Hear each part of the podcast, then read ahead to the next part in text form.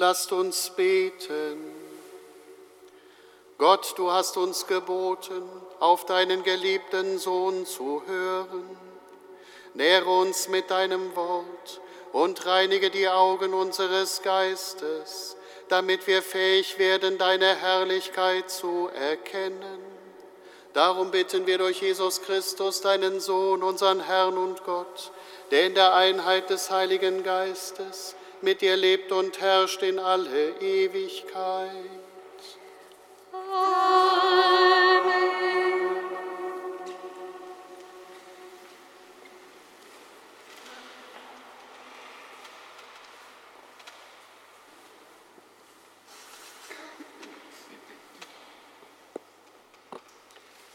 Lesung aus dem Buch Genesis.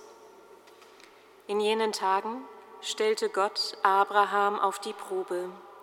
Er sprach zu ihm, Abraham. Er sagte, hier bin ich. Er sprach, nimm deinen Sohn, deinen einzigen, den du liebst, Isaak, geh in das Land Moria und bring ihn dort auf einem der Berge, den ich dir nenne, als Brandopfer dar.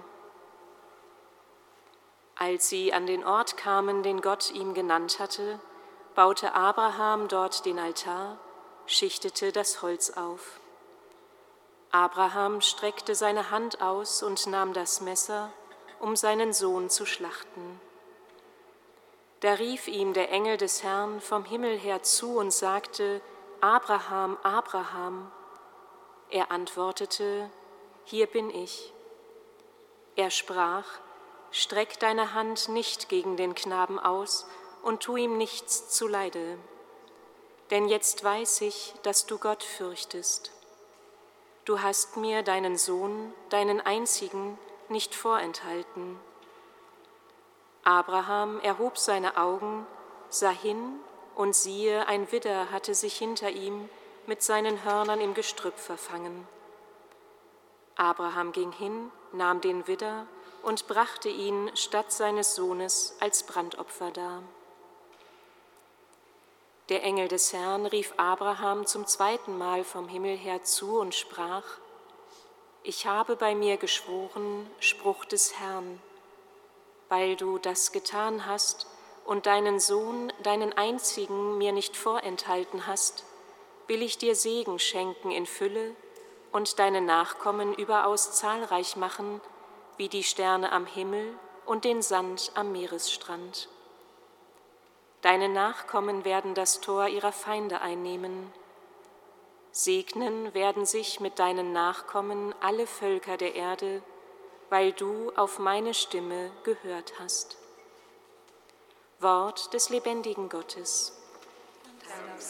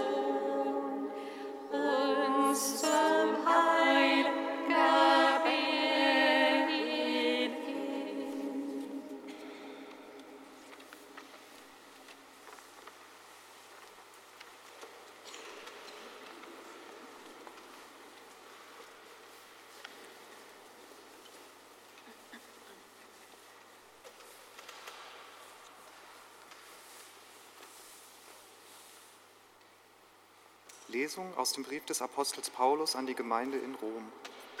Schwestern und Brüder, ist Gott für uns? Wer ist dann gegen uns?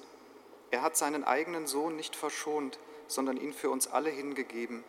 Wie sollte er uns mit ihm nicht alles schenken? Wer kann die Auserwählten Gottes anklagen? Gott ist es, der gerecht macht. Wer kann sie verurteilen?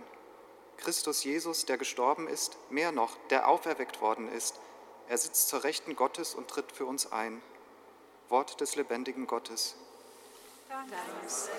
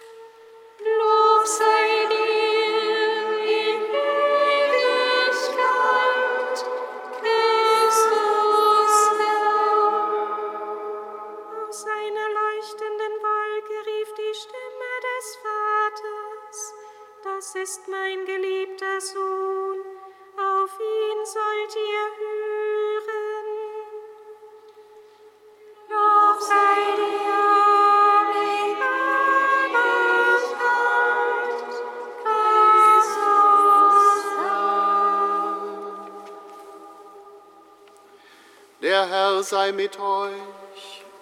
Und mit deinem Geist. Aus dem heiligen Evangelium nach Markus. Ehre sei dir, o Herr. In jener Zeit nahm Jesus Petrus, Jakobus und Johannes beiseite und führte sie auf einen hohen Berg, aber nur sie allein. Und er wurde vor ihnen verwandelt seine Kleider wurden strahlend weiß, so weiß, wie sie auf Erden kein Bleicher machen kann. Da erschien ihnen Elia und mit ihm Mose, und sie redeten mit Jesus. Petrus sagte zu Jesus, Rabbi, es ist gut, dass wir hier sind. Wir wollen drei Hütten bauen, eine für dich, eine für Mose und eine für Elia. Er wusste nämlich nicht, was er sagen sollte denn sie waren vor Furcht ganz benommen. Da kam eine Wolke und überschattete sie, und es erscholl eine Stimme aus der Wolke, dieser ist mein geliebter Sohn, auf ihn sollt ihr hören. Als sie dann um sich blickten, sahen sie auf einmal niemanden mehr bei sich, außer Jesus. Während sie den Berg hinabstiegen, gebot er ihnen niemandem zu erzählen, was sie gesehen hatten, bis der Menschensohn von den Toten auferstanden sei. Dieses Wort beschäftigte sie, und sie fragten einander, was das sei, von den Toten auferstehen. Evangelium unseres Herrn Jesus Christus. Lob sei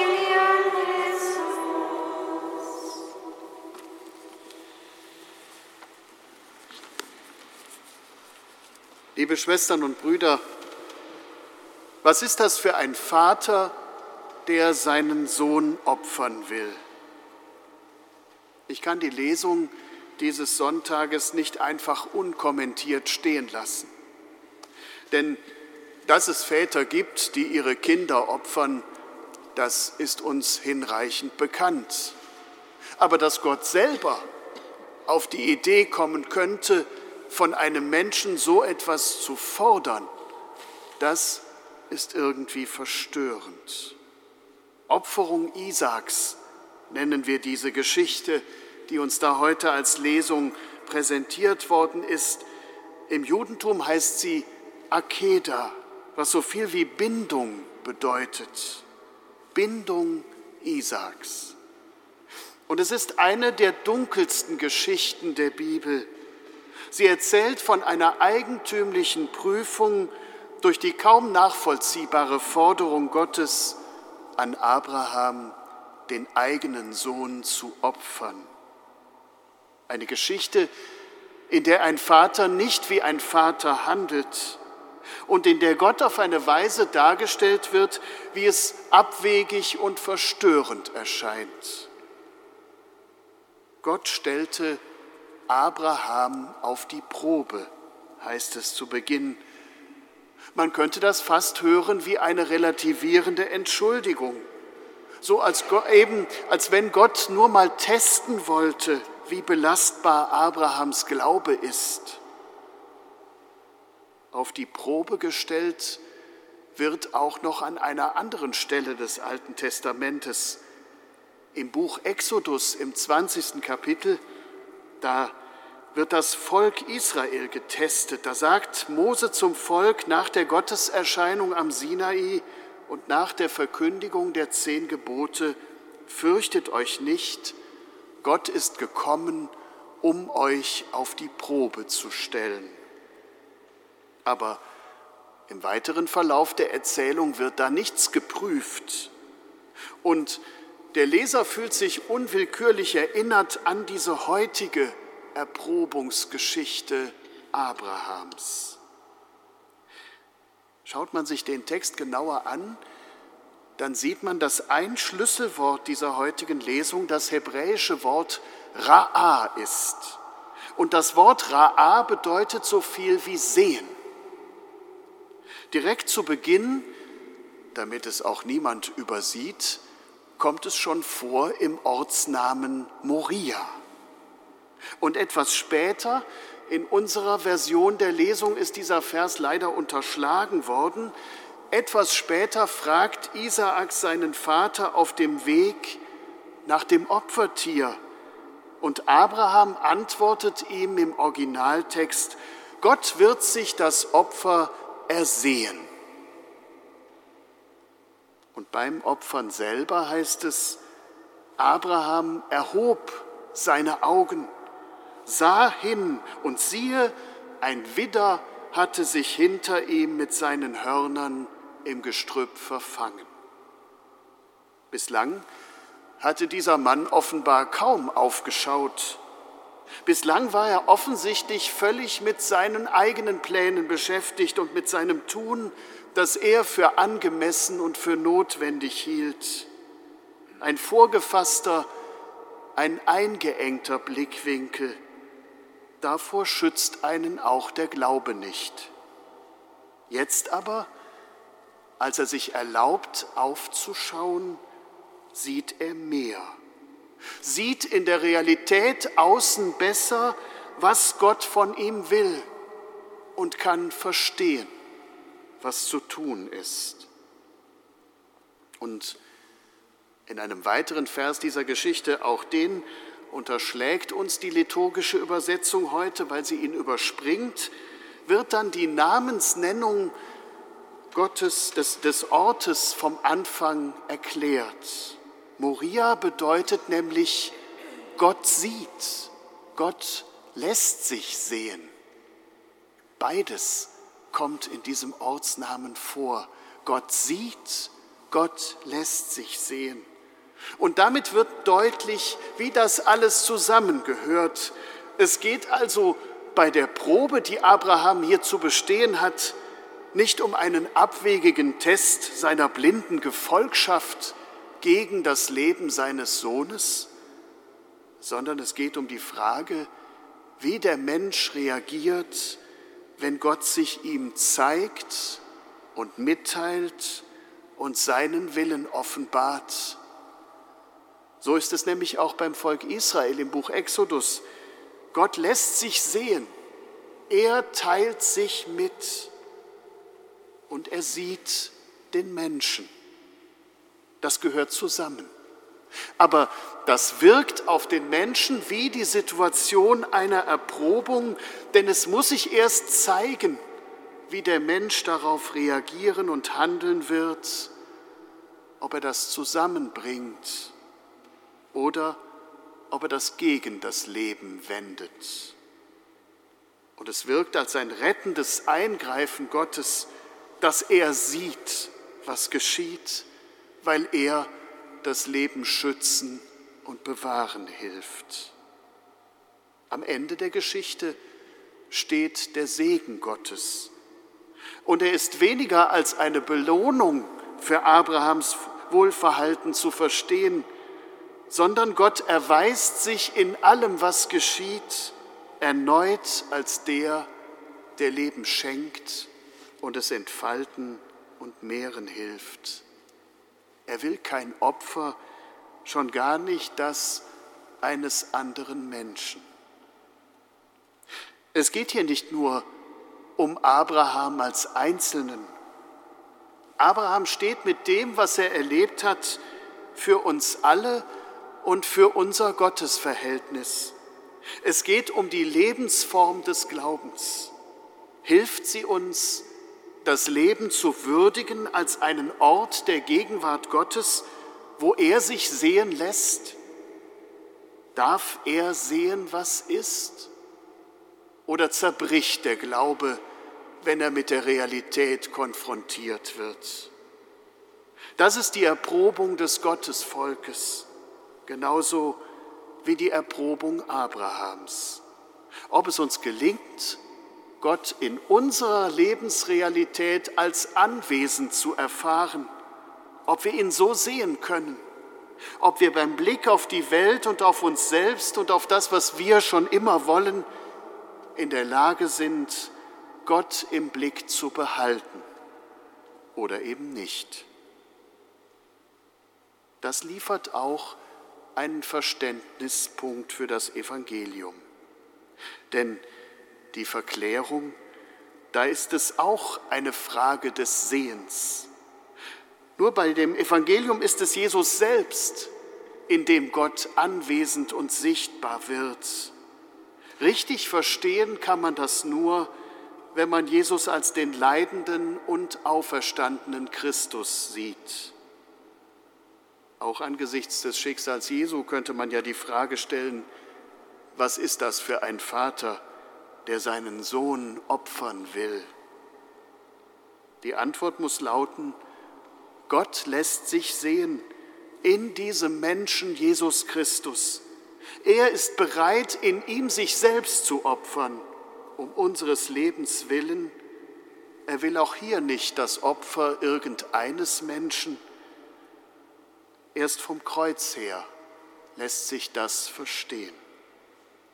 Das zu sehen, daran zu glauben, demgemäß unser Handeln zu gestalten, das ist unsere Erprobung, die Lebensform unseres Glaubens.